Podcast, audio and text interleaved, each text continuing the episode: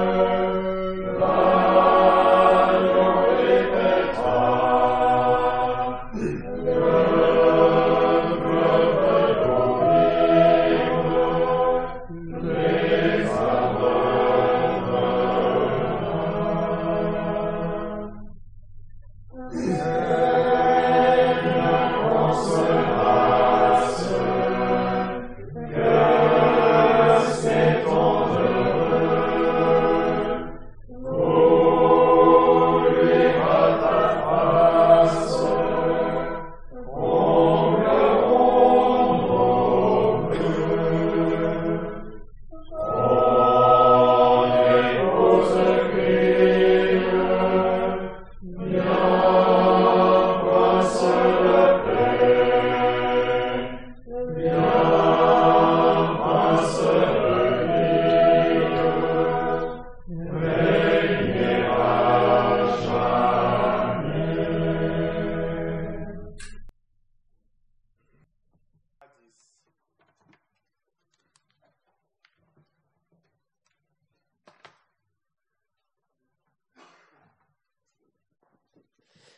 Pierre 3, verset 1. Je vous écris déjà, bien-aimés, cette seconde lettre, et dans l'une et dans l'autre, je réveille votre pure intelligence en rappelant ces choses à votre mémoire, afin que vous vous souveniez des paroles qui ont été dites à l'avance par les saints prophètes, et du commandement du Seigneur et Sauveur par vos apôtres, sachant tout d'abord ceci, qu'au dernier jour des moqueurs viendront, marchant dans la moquerie, selon leur propre convoitise, et disant où est la promesse de sa venue? Car depuis que les pères se sont endormis, toute chose demeure au même état dès le commencement de la création. Car ils ignorent volontairement ceci, que par la parole de Dieu, des cieux subsistaient jadis, et une terre tirée des eaux, et subsistant au milieu des eaux, par lesquelles le monde d'alors fut détruit, étant submergé par de l'eau. Mais les cieux et la terre de maintenant sont réservés par sa parole pour le feu gardés pour le jour du jugement et de la destruction des hommes impies. Mais n'ignorez pas cette chose, bien-aimés, c'est qu'un jour est devant le Seigneur comme mille ans, et mille ans comme un jour. Le Seigneur ne tarde pas pour ce qui concerne la promesse, comme quelques-uns estiment qu'il y a du retardement, mais il est patient envers vous, ne voulant pas qu'aucun périsse, mais que tous viennent à la repentance. Or, le jour du Seigneur viendra comme un voleur, et dans ce jour-là, les cieux passeront avec un bruit stiflant, et les éléments embrasés seront dissous, et la terre et les œuvres qui sont en elle seront brûlées entièrement.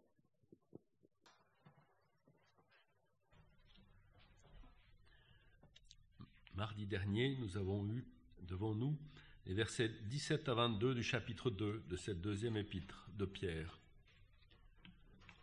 La description des faux prophètes et faux docteurs se poursuit dans les versets 17 à 19 par l'image de fontaines sans eau. Le contraste a été relevé d'avec le rocher, type de Christ que Moïse a frappé, duquel a jailli cette eau qui a désaltéré le peuple d'Israël dans le désert. À la femme samaritaine, Jésus lui-même lui offre cette eau jaillissant en vie éternelle. En Deutéronome, la parole de l'Éternel est comparée à la rosée sur l'herbe tendre et des ondées sur l'herbe mûre soit le rafraîchissement produit par la parole pour tous les âges. Il a été évoqué que ces nuages poussés par la tempête ne donnent pas de pluie et rappellent les citernes crevassées que le peuple d'Israël a creusées en abandonnant l'Éternel, la source des eaux vives. Nous avons aussi été mis en garde de nous-mêmes afin que nous soyons conduits dans la dépendance de l'Esprit dans ce que nous exprimons, ainsi que gardés d'être influencés par l'enseignement de ces faux prophètes qui se dirigent vers les ténèbres éternelles. Après une première fois au verset 14, le terme amorcé est à nouveau utilisé au verset 18 pour souligner que ces orgueilleux discours visent intentionnellement à attirer les convoitises de la chair en vue de faire l'œuvre du diable. Le danger des fables, généalogies et disputes de mots a aussi été relevé.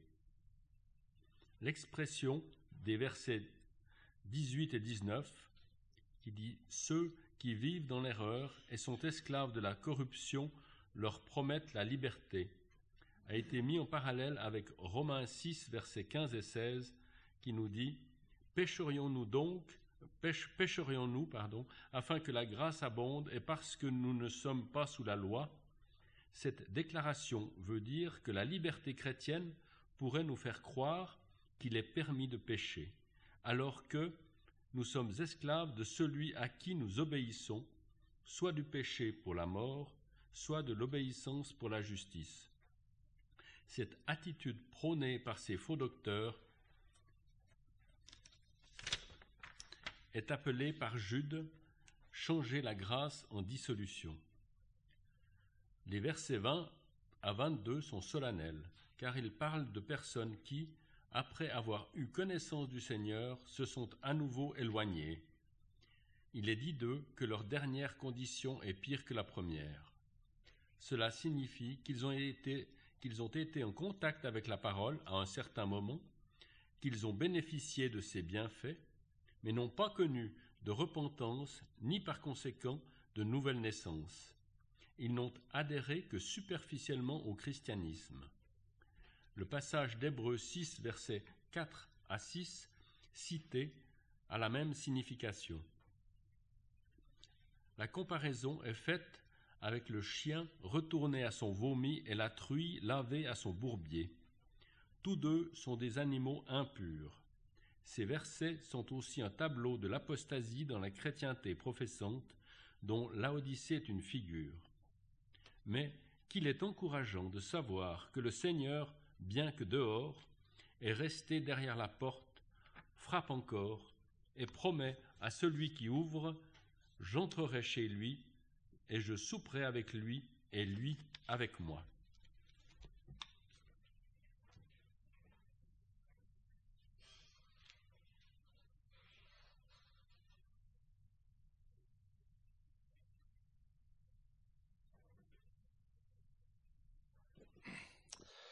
Pour, je ne veux pas revenir en arrière, mais j'aimerais juste, pour qu'on soit bien au clair, euh, j'ai lu dans Henri Rossier, là, sur ces, ces, versets 20 et 21.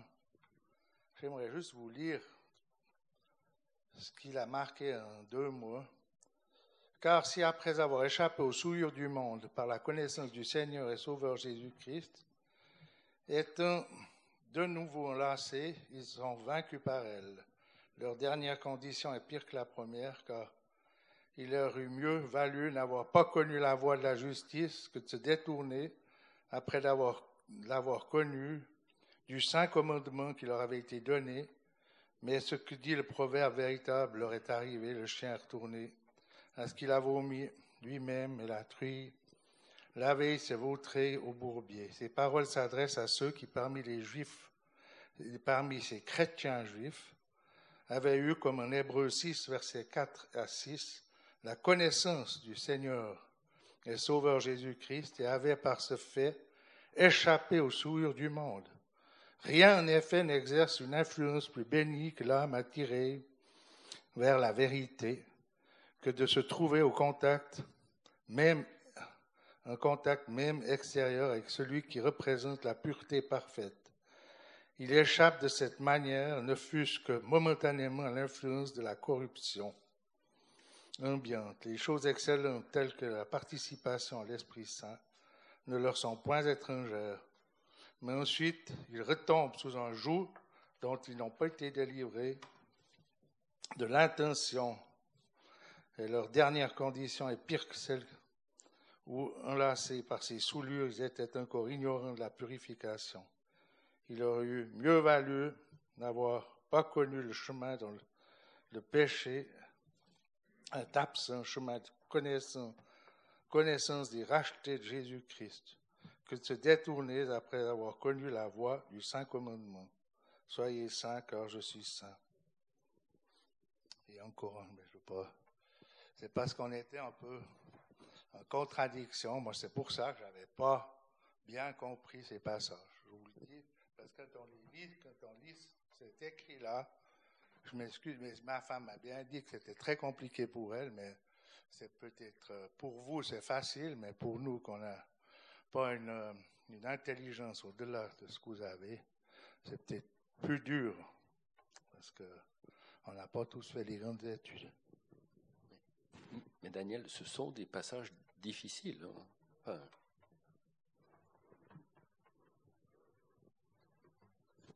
Et qui ont suscité beaucoup de, polémiques et de contradictions. Donc, euh,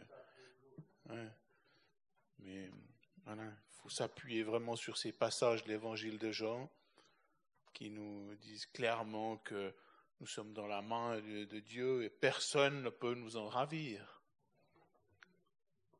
Parce que c'est vrai que suivant comme ces passages sont présentés, ces deux passages d'Hébreu 6 et là, ben, on dit, ah, mais t'es sûr de ton salut, regarde. Et puis, voilà. Donc vraiment, c'est pas, je pense qu'il faut vraiment s'inculquer ces passages de l'évangile de Jean, qui, mais aussi en Jean 17, euh, comme le Seigneur prie pour les siens, et, d'autres passages d'évangile de Jean qui sont vraiment une ferme assurance que nous devons nous emparer.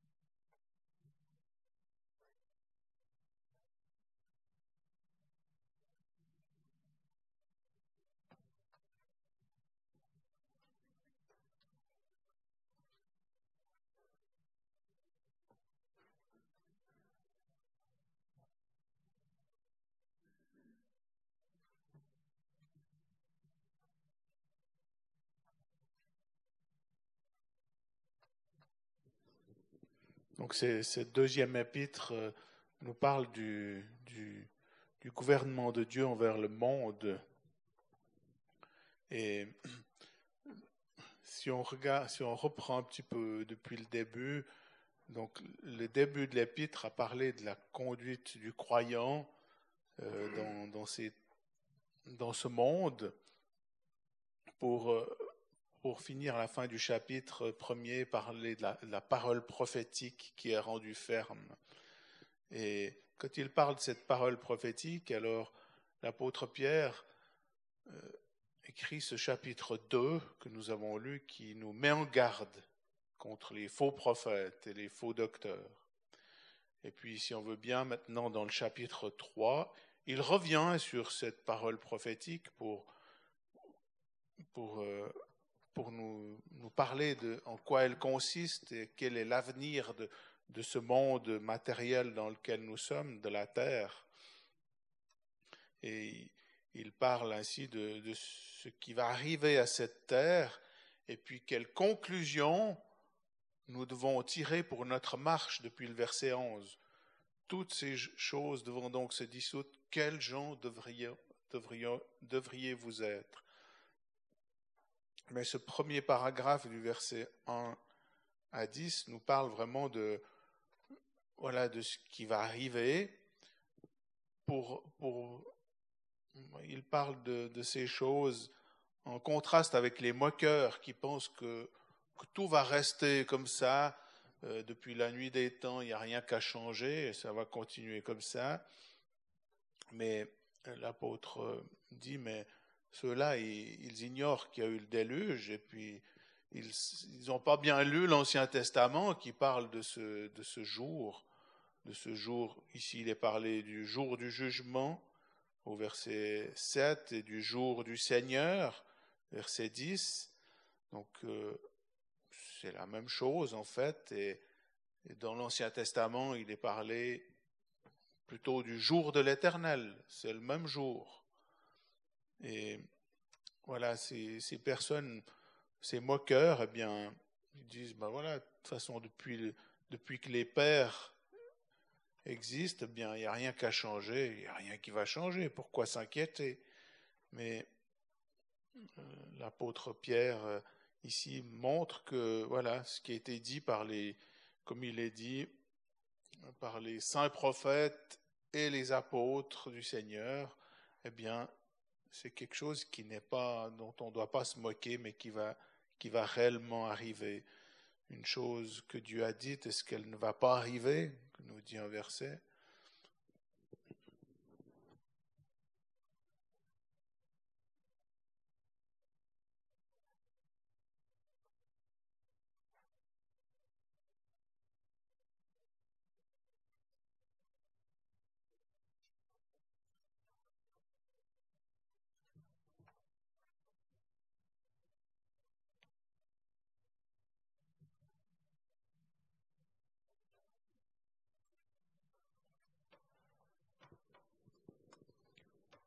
Relever la façon dont l'apôtre Pierre s'adresse à ses croyants. Il les appelle des bien-aimés.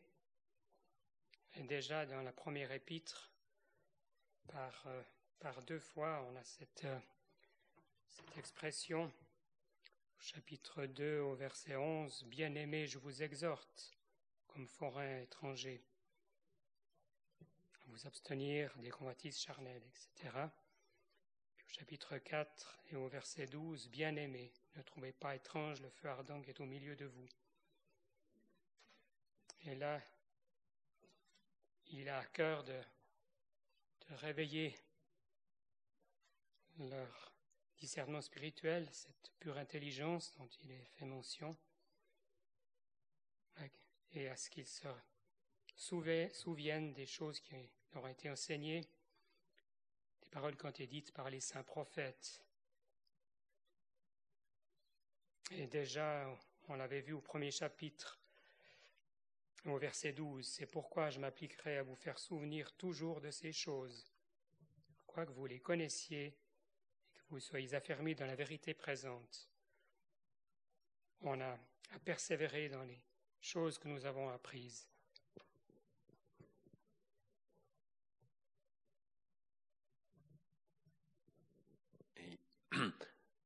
Il en a aussi déjà parlé de cette parole prophétique. Alors, quelques versets plus loin, au, au verset 19 du premier chapitre de cette deuxième épître, quand il, l'apôtre dit Et nous avons la parole prophétique rendue plus ferme, à laquelle vous faites bien d'être attentifs, comme à une lampe qui brille dans un lieu obscur, jusqu'à ce que le jour ait commencé à luire et que l'étoile du matin se soit levée dans vos cœurs. Et on voit que ce, ce jour va venir, et puis, bien sûr, certains trouvent qu'il y a de retardement, certains se moquent, mais il, il, est dit dans les versets que nous avons lus, pourquoi? La grande raison pour laquelle le Seigneur, le Seigneur patiente, car il ne veut qu'aucun périsse. Certains estiment qu'il y a du retardement, mais il n'y a pas de retardement, c'est la patience du Seigneur.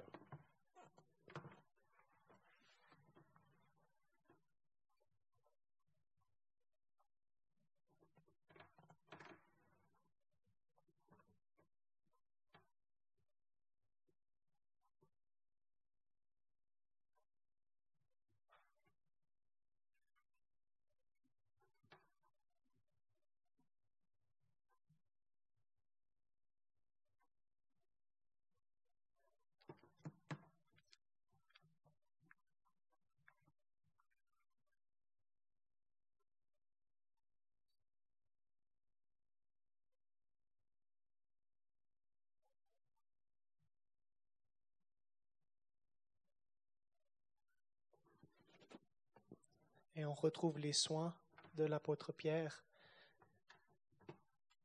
de réveiller votre pure intelligence. On remarque que c'est pas, on pense pas à notre intelligence charnelle naturelle, mais celle qui vient, celle qui vient de Dieu, celle qui vient de l'Esprit.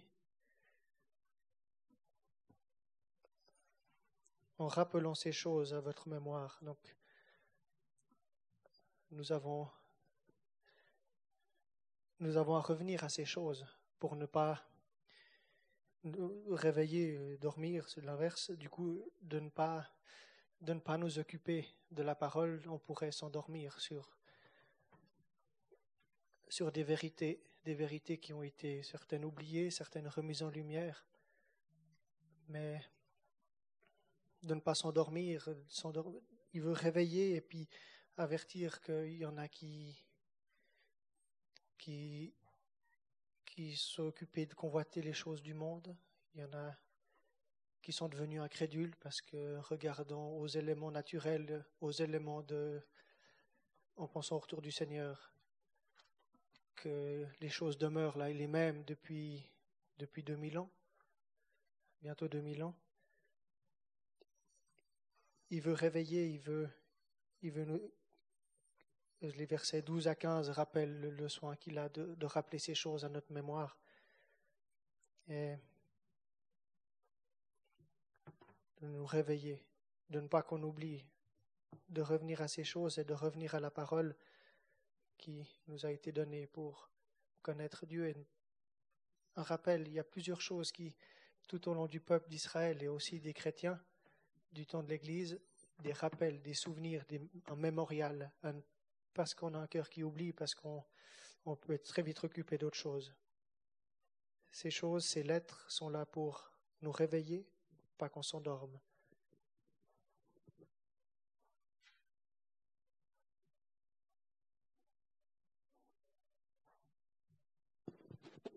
J'aimerais lire un verset dans Hébreu 12. Euh, pardon, Hébreu 3, verset 12.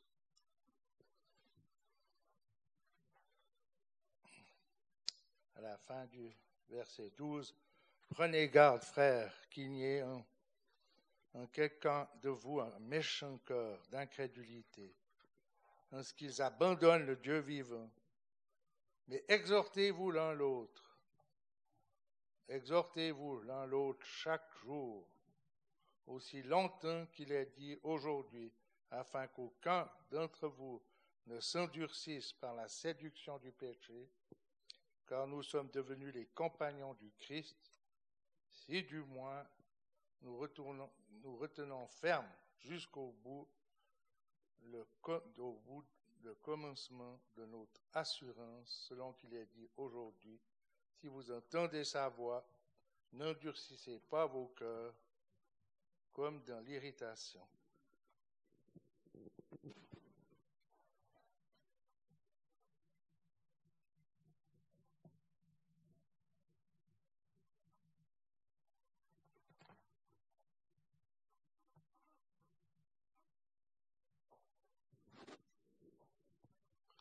Toujours l'Épître aux Hébreux, on peut lire aussi au chapitre 2 et au premier verset.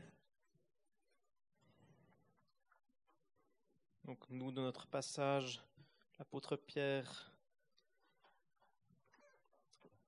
veut réveiller votre pure intelligence en rappelant ces choses à votre mémoire, afin que vous vous souveniez des paroles qui ont été dites. Et puis on lit en Hébreu 2, verset 1, c'est pourquoi nous devons porter une plus grande attention aux choses que nous avons entendues de peur que nous ne nous en écartions.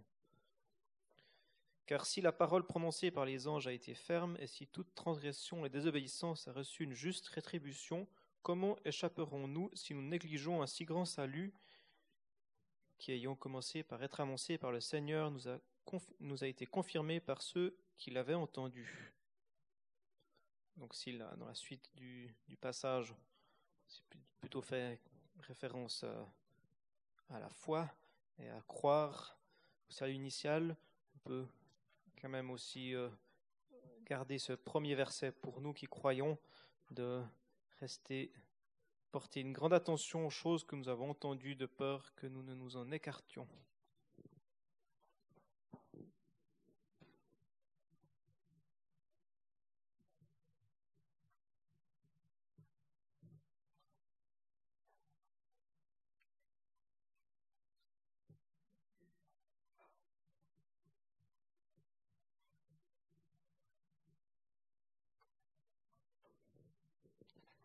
À propos de l'intelligence, on pourrait lire un passage dans Proverbe 9, verset 10.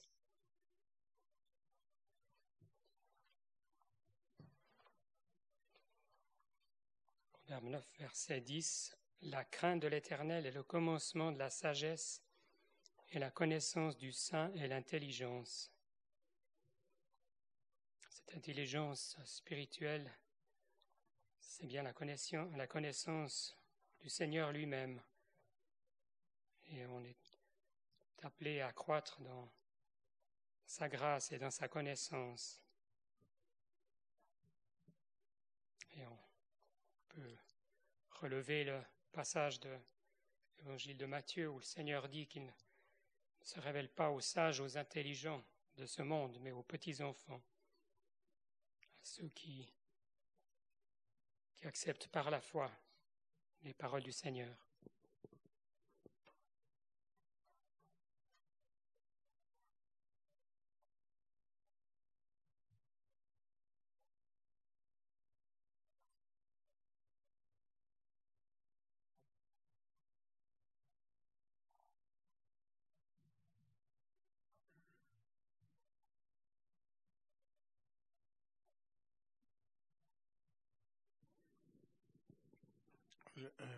Il est dit au verset 2, afin que vous vous souveniez des paroles qui ont été dites à l'avance par les saints prophètes. En fait, ici, les saints prophètes, euh, c'est les prophètes de l'Ancien Testament, comme euh, au premier verset du chapitre 2, les faux prophètes parmi le peuple. Il y avait eu de faux prophètes, c'était aussi dans l'Ancien Testament. Alors, en fait, je me suis dit, mais à quelle parole il fait allusion de l'Ancien Testament.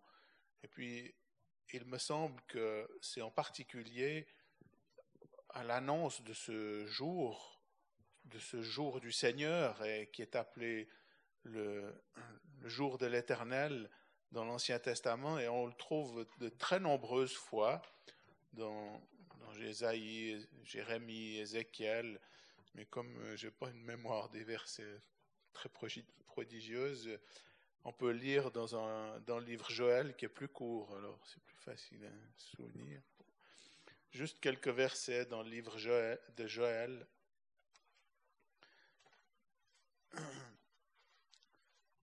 Joël chapitre 2.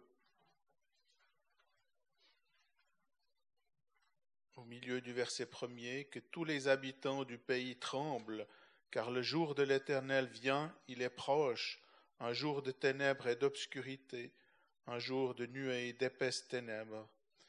Et puis on trouve encore euh, aussi, oui, plusieurs fois dans ce livre, mais au, au chapitre 2, verset 31, avant que vienne le grand et terrible jour de l'Éternel. On trouve aussi dans, dans dans le livre d'Abdias, c'est quelques pages plus loin, verset 15. Car le jour de l'Éternel est proche, et puis il y a toute une description. Puis alors on trouve euh, aussi en particulier le, le chapitre 14 de Zacharie, qui est aussi euh, qui décrit avec euh, plein de détails ce jour, verset 1. Voici un jour vient pour l'Éternel puis il est souvent dit ce jour-là, il arrivera en ce jour-là, verset 6, etc. Et puis on trouve encore euh, ça, au dernier chapitre de, de Malachi, quoi qu'il n'ait pas vraiment parlé, oui, il parlait d'un jour, Malachi chapitre 4, verset, verset 1 car voici le jour vient brûlant comme un four, etc. Donc voilà, c'est et puis au, verset 3, à la fin du verset 3, au jour que je ferai, dit l'Éternel des armées. Et puis à la fin du verset 5, le grand et terrible jour de l'Éternel.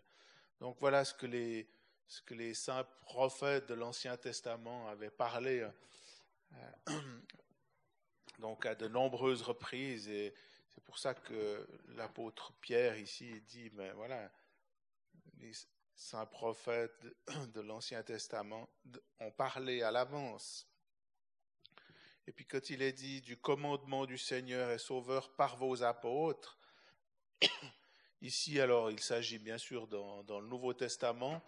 Et dans le Nouveau Testament, ces choses sont en particulier données dans la deuxième épître aux Thessaloniciens, où il est parlé aussi de ce qu'on trouve dans notre chapitre ici, et puis évidemment dans, l'Apocalypse, et ici ou là encore à d'autres, endroits. Le Seigneur en parle lui-même en Matthieu 24 et, Luc 18, je crois, ou 19, je ne sais plus. Donc voilà, euh, il y a beaucoup de choses qui ont été écrites dans l'Ancien Testament, dans le Nouveau Testament concernant ce, ce jour du Seigneur. Et, et bien, voilà, maintenant nous sommes au dernier jour et, déjà à l'époque, il y en a, à l'époque de l'apôtre Pierre, il y en a qui disaient, mais voilà, en fait, tout est stable, rien n'a changé, donc euh, donc faut pas forcément croire ce, qui a été dit à ce sujet.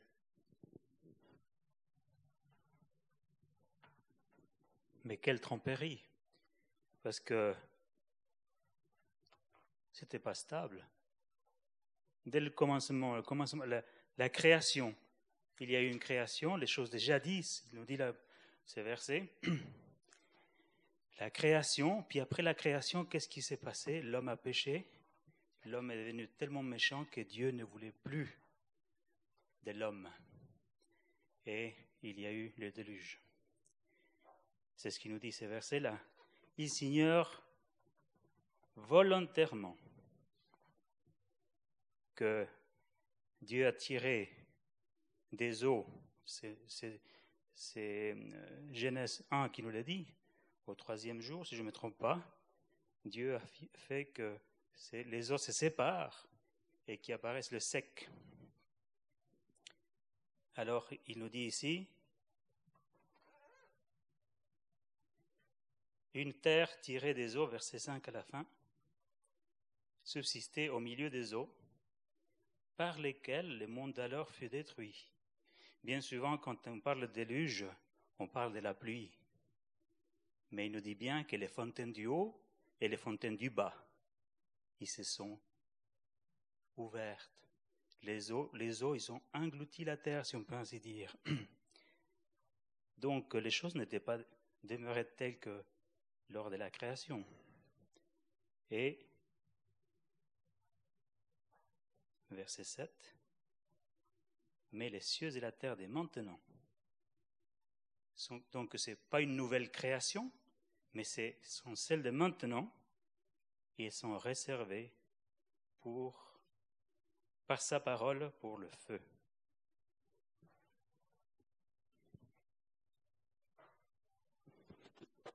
Juste un, une remarque. Les disciples avaient dit quand, est-ce que ces choses auront lieu et le Seigneur Jésus leur a répondu, il n'y a que Dieu, mon Père, qui sait le jour.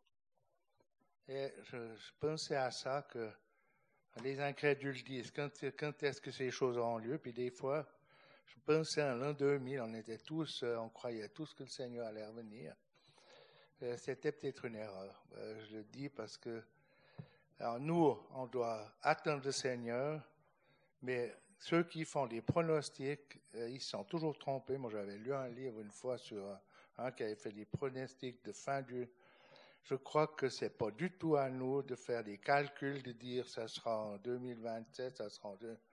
Le, on sent que les, les temps de la fin sont là, mais faisons quand même bien attention pas comme ces incrédules qui disent quand ces choses auront lieu.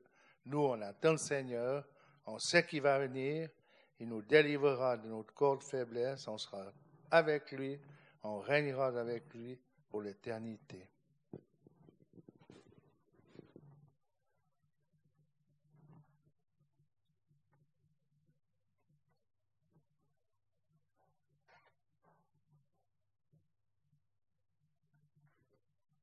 Bien sûr, c'est le, le, grand danger de notre, comment dire, la,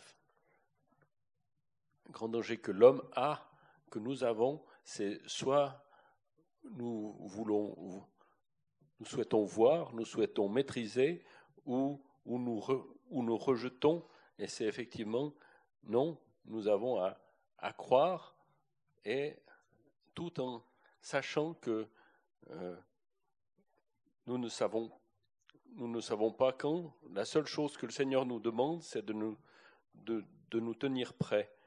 Et je pensais concernant cette, cette promesse de la venue du Seigneur qui est, qui est rejetée. Alors, c'est un, un, peu différent, mais euh, quand euh, l'apôtre Paul dit aux, aux, Corinthiens, en Corinthiens 15, alors en rapport avec la résurrection, mais comme les prémices Christ, c'est lié aussi à son retour, on peut lire en, en, 1, en 1 Corinthiens 15, parce que, comment le, le Seigneur juge cette, le fait que l'homme a de la peine à, à, croire, premièrement, à la résurrection du Seigneur, puis aussi à, à son retour. En 1 Corinthiens 15, donc d'une part, au verset 20, 23, il est dit, quand il annonce la résurrection, les prémices Christ, donc il annonce le retour, les prémices Christ, puis ceux qui sont du Christ à sa venue. Ensuite, à la fin, quand il aura remis le royaume à Dieu le Père, quand il aura aboli toute, toute principauté et toute autorité. Et un peu plus haut, au verset 18, 19, il est dit, en parlant de ceux qui ne croient pas à, cette résurrection, si pour cette vie seulement nous avons espérance en Christ, nous sommes plus misérables que tous les hommes. Voilà ce que ce que dit le Seigneur à ce propos.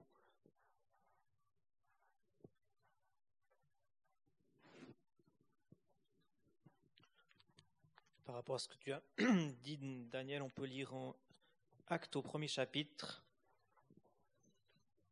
Acte 1 et au verset 6.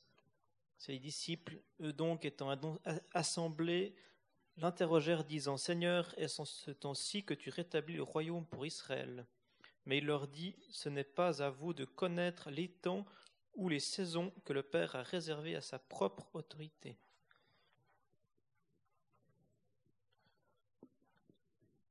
Et peut-être ce serait intéressant de rafraîchir notre mémoire par rapport à ce jour du Seigneur ou jour de l'Éternel. Euh, Qu'est-ce qu'il couvre? Est-ce correct de dire qu'il couvre depuis les la grande tribulation, le règne de mille ans, puis la dissolution de la terre pour arriver au, à l'éternité qui est, qui elle est ce jour de Dieu qui correspond à l'éternité? Est-ce que c'est correct de dire cela ou est-ce qu'on peut préciser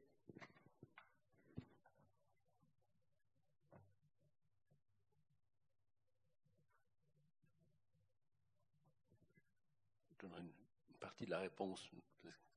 Euh, donc effectivement, c'est peut-être intéressant de juste rappeler hein, très brièvement. Donc en premier, il y a le retour du Seigneur pour enlever les siens. Alors c'est ce qu'on trouve en 1 Thessaloniciens 4.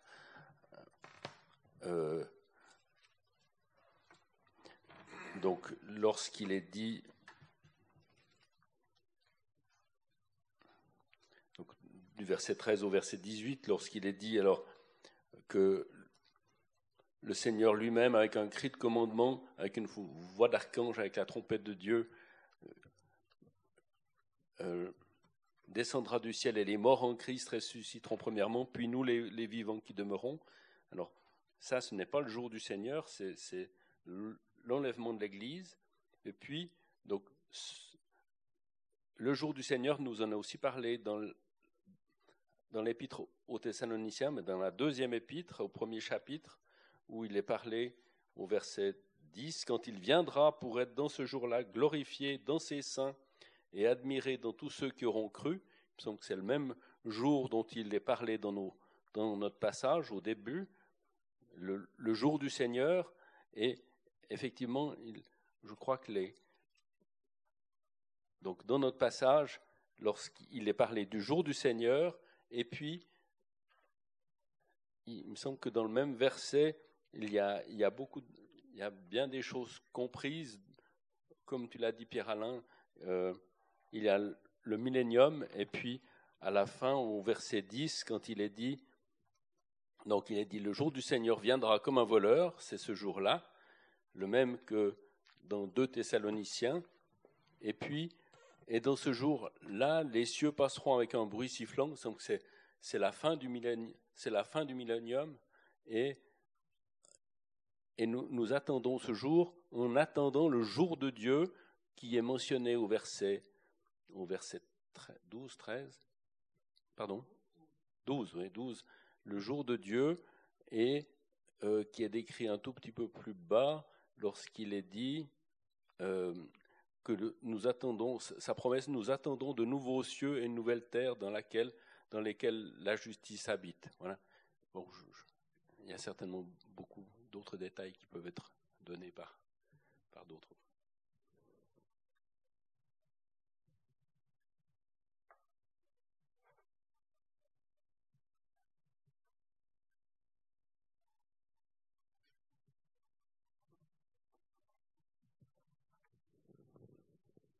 J'aimerais revenir sur ces moqueurs qui sont mentionnés au verset 3. Gardons-nous de nous associer à, de telles personnes, comme on a l'exhortation dans le psaume premier au verset premier. Bienheureux l'homme qui ne marche pas dans le conseil des méchants et ne se tient pas dans le chemin des pécheurs et ne s'assied pas au siège des moqueurs. Ce verset, on ne se moque pas de Dieu. Et on peut penser aux hommes qui, qui diront paix et sûreté, une subite destruction viendra sur eux. C'est solennel.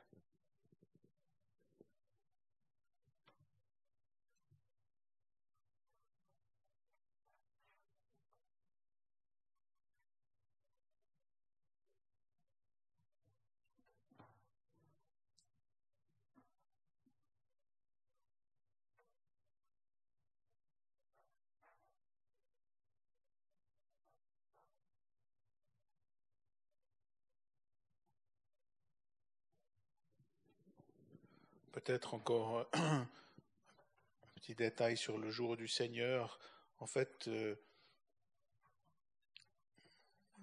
moi, il me semble comprendre que le jour du Seigneur euh, commence le jour au moment où le Seigneur vient en gloire poser ses pieds sur la terre. Il viendra sur la terre pour être manifesté en gloire et se termine par, euh, par ce, ce que nous avons au verset 10, que les éléments embrasés seront dissous et la terre, ses œuvres seront en elle, seront brûlées entièrement, chose qui se passera après le règne de mille ans.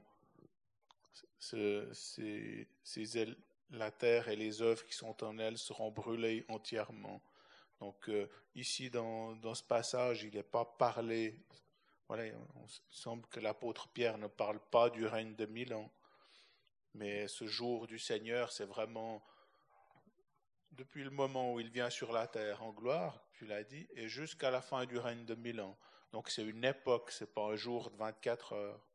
Et on peut, on peut lire encore dans Apocalypse 20, justement, qui parle de, de cela. on ne peut pas lire tout, tout le chapitre, mais en fait,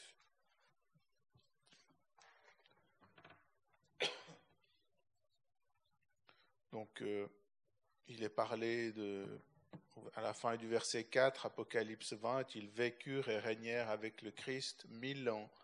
Donc, c'est le règne de mille ans. Et puis, à la fin du verset 6, ils régneront avec lui mille ans.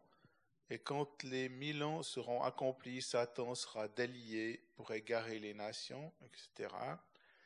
Et puis, après, voilà, il est parlé du jugement de Satan. Et puis, au verset 11, et je vis un grand trône blanc et celui qui était assis dessus, de devant la face duquel la terre s'enfuit et le ciel ne fut pas trouvé de lieu pour eux. Donc la terre s'enfuit et le ciel et ne fut pas trouvé de lieu pour eux. Il me semble que ça fait référence à ce que nous voyons à la fin de ce verset 10. Et puis après, bien, après il y a ce jugement des, des morts, ce, grand trône blanc, et puis après l'état éternel qui est le jour de Dieu. Enfin, j'ai dit à peu près la même chose que ce que tu as dit, je crois. Mais on voit ça dans Apocalypse 20, et puis le jour de Dieu, il en a aussi parlé, Apocalypse 21.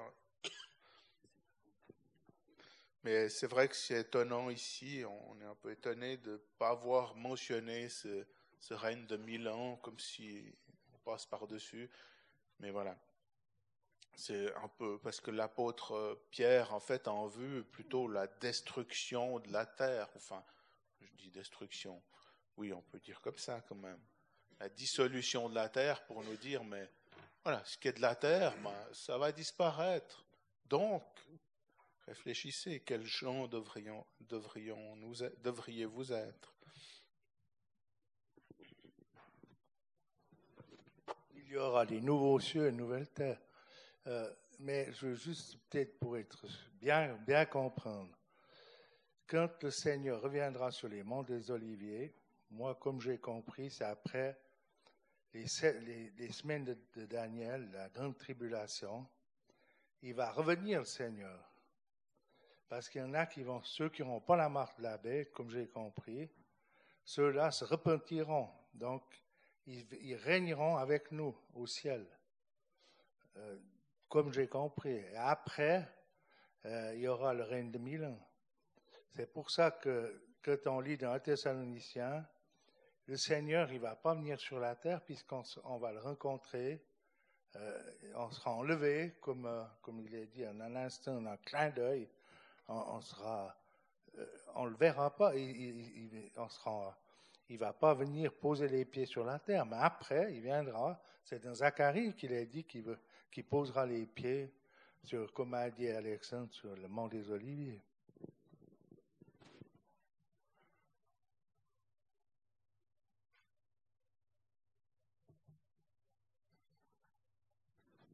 Bon, c'est difficile d'être précis parce que la parole ne donne pas exactement tout, mais c'est vraiment cela. Donc le Seigneur nous prendra, il prendra vers lui, puis après, après, cette, après ce temps-là, il y aura vraiment des troubles sur la terre. Et combien cela durera, on ne sait pas, au moins sept ans d'après Daniel. Puis à la fin de cette période de jugement, eh bien le Seigneur viendra, je vais dire, clôturer le jugement. En, en, il viendra en gloire sur la terre pour être, pour être le, pour établir le royaume.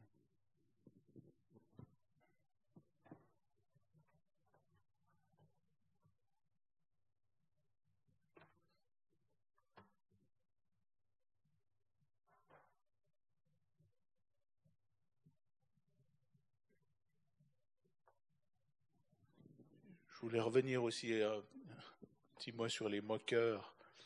Les moqueurs, euh, en fait, ils, voilà, ils, se moquent de ce que la parole déclare et ils ne reçoivent pas la parole. Et même, il est dit au verset 5, ils ignorent volontairement. Donc, combien, combien de personnes aujourd'hui croient encore justement au déluge? Combien de personnes disent que c'est même parmi les croyants disent que, non, parmi des chrétiens, je veux dire, même parmi des chrétiens disent que, c'est une légende, que voilà, c'est un récit d'image pour présenter. En fait, ils n'y croient pas vraiment, alors que l'apôtre Pierre ici insiste pour bien dire que le monde d'alors a été détruit, submergé par de l'eau.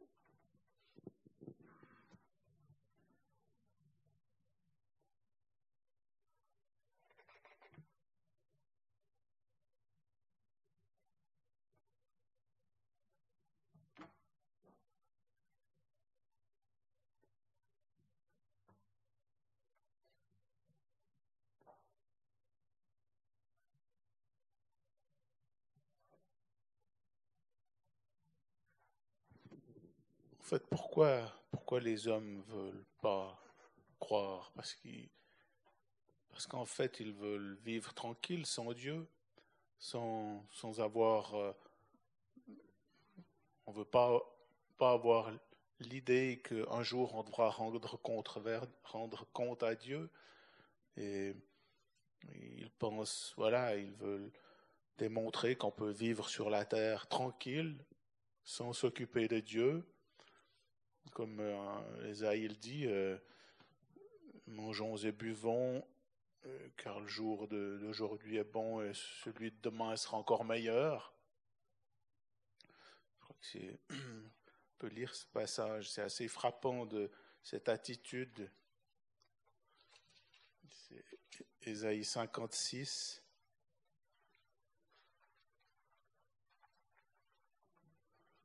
Au dernier verset.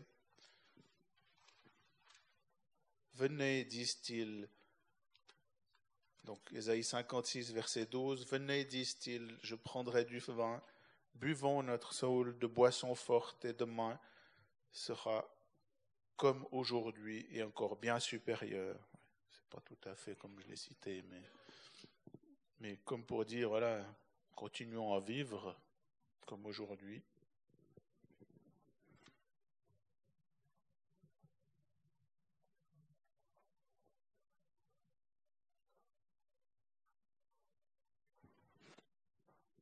Et ce qui les intéressera, ce sera leur, leur propre convoitise. C'est même pas c'est même pas ne pas s'occuper des autres, c'est s'occuper de soi-même, et c'est même pas s'occuper de Dieu, de ce qu'il dit. Il est mis de côté et ce qui leur intéresse, ben, il y a, a d'autres versets aussi qui parlent de. C'est leur ventre. Leur, leur Dieu, c'est leur ventre, ou où on peut mettre encore plein d'autres. Je ne trouve pas d'autres versets, mais ils marchent que pour eux-mêmes, mettant, on pourrait dire, les autres de côté et mettant spécialement Dieu de côté, ne croyant pas, ne voulant pas croire qu'il va venir et du coup, du coup, la marche qui les caractérise, c'est la convoitise, la moquerie et la convoitise.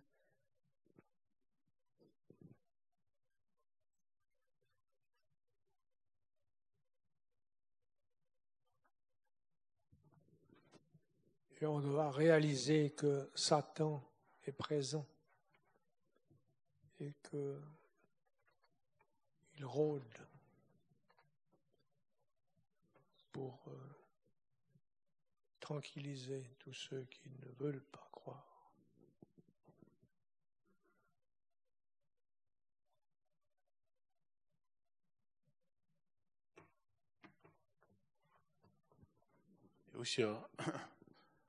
petit mot concernant ce, que Daniel a dit de, formuler une date. En fait, nous, on regarde le temps à notre manière, mais le verset 9 nous dit bien, un jour est devant le Seigneur comme mille ans et mille ans comme un jour. Qu'est-ce que c'est les dates pour Dieu? Bien sûr, un jour ça va arriver, mais nous, euh, voilà, 10 ans, 20 ans, ça, a une certaine importance, mais pour Dieu, voilà, c'est mille ans comme un jour. Puis alors, il y a le verset 9, mais peut-être qu'on devrait revenir sur ce verset 9 la, la prochaine fois, parce qu'il me semble assez capital comme, euh, comme verset.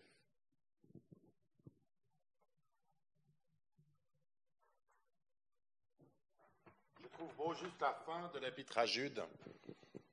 Jude, à partir du verset 17, ça reprend un peu ce que nous avons dit, mais ça termine sur des notes tellement positives, je trouve.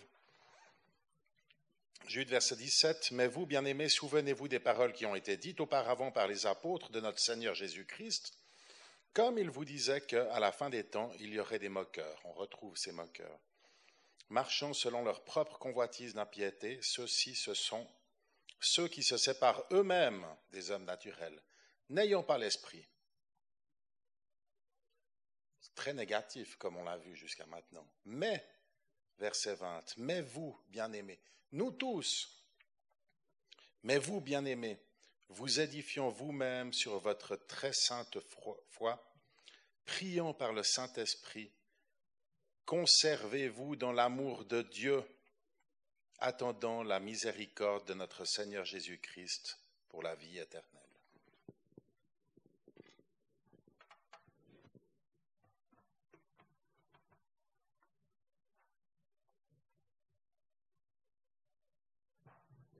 Et par ces versets est soulignée cette, cette différence, soit il y a ceux qui refusent et ceux qui croient. Et les uns destinés au jugement éternel, les autres pour la gloire éternelle. Ce, qui et ces, ces deux catégories sont chaque fois séparées par ces mots mais vous, mais vous, bien-aimés, comme aussi dans, ailleurs, mais toi. Combien il importe que nous nous approprions par la foi ces, ces promesses et que nous soyons dans ceux qui, qui s'accaparent ces promesses et qui croient par la foi.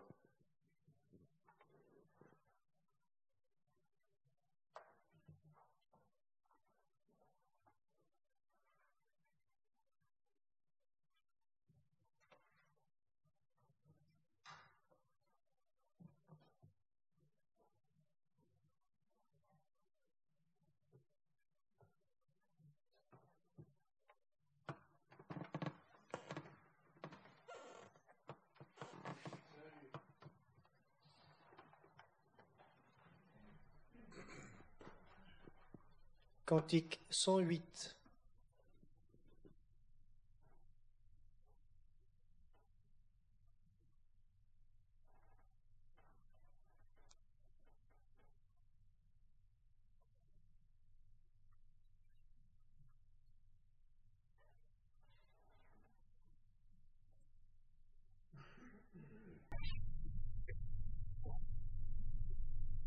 Cantique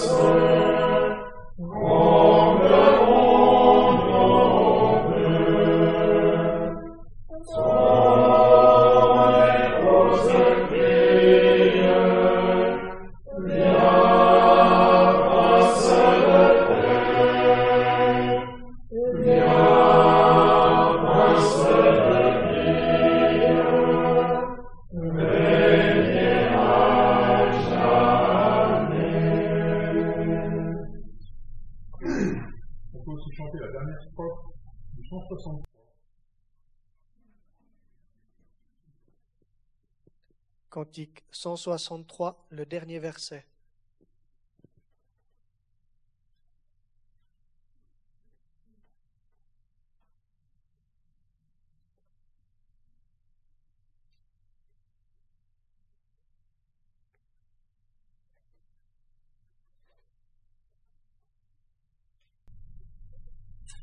Dieu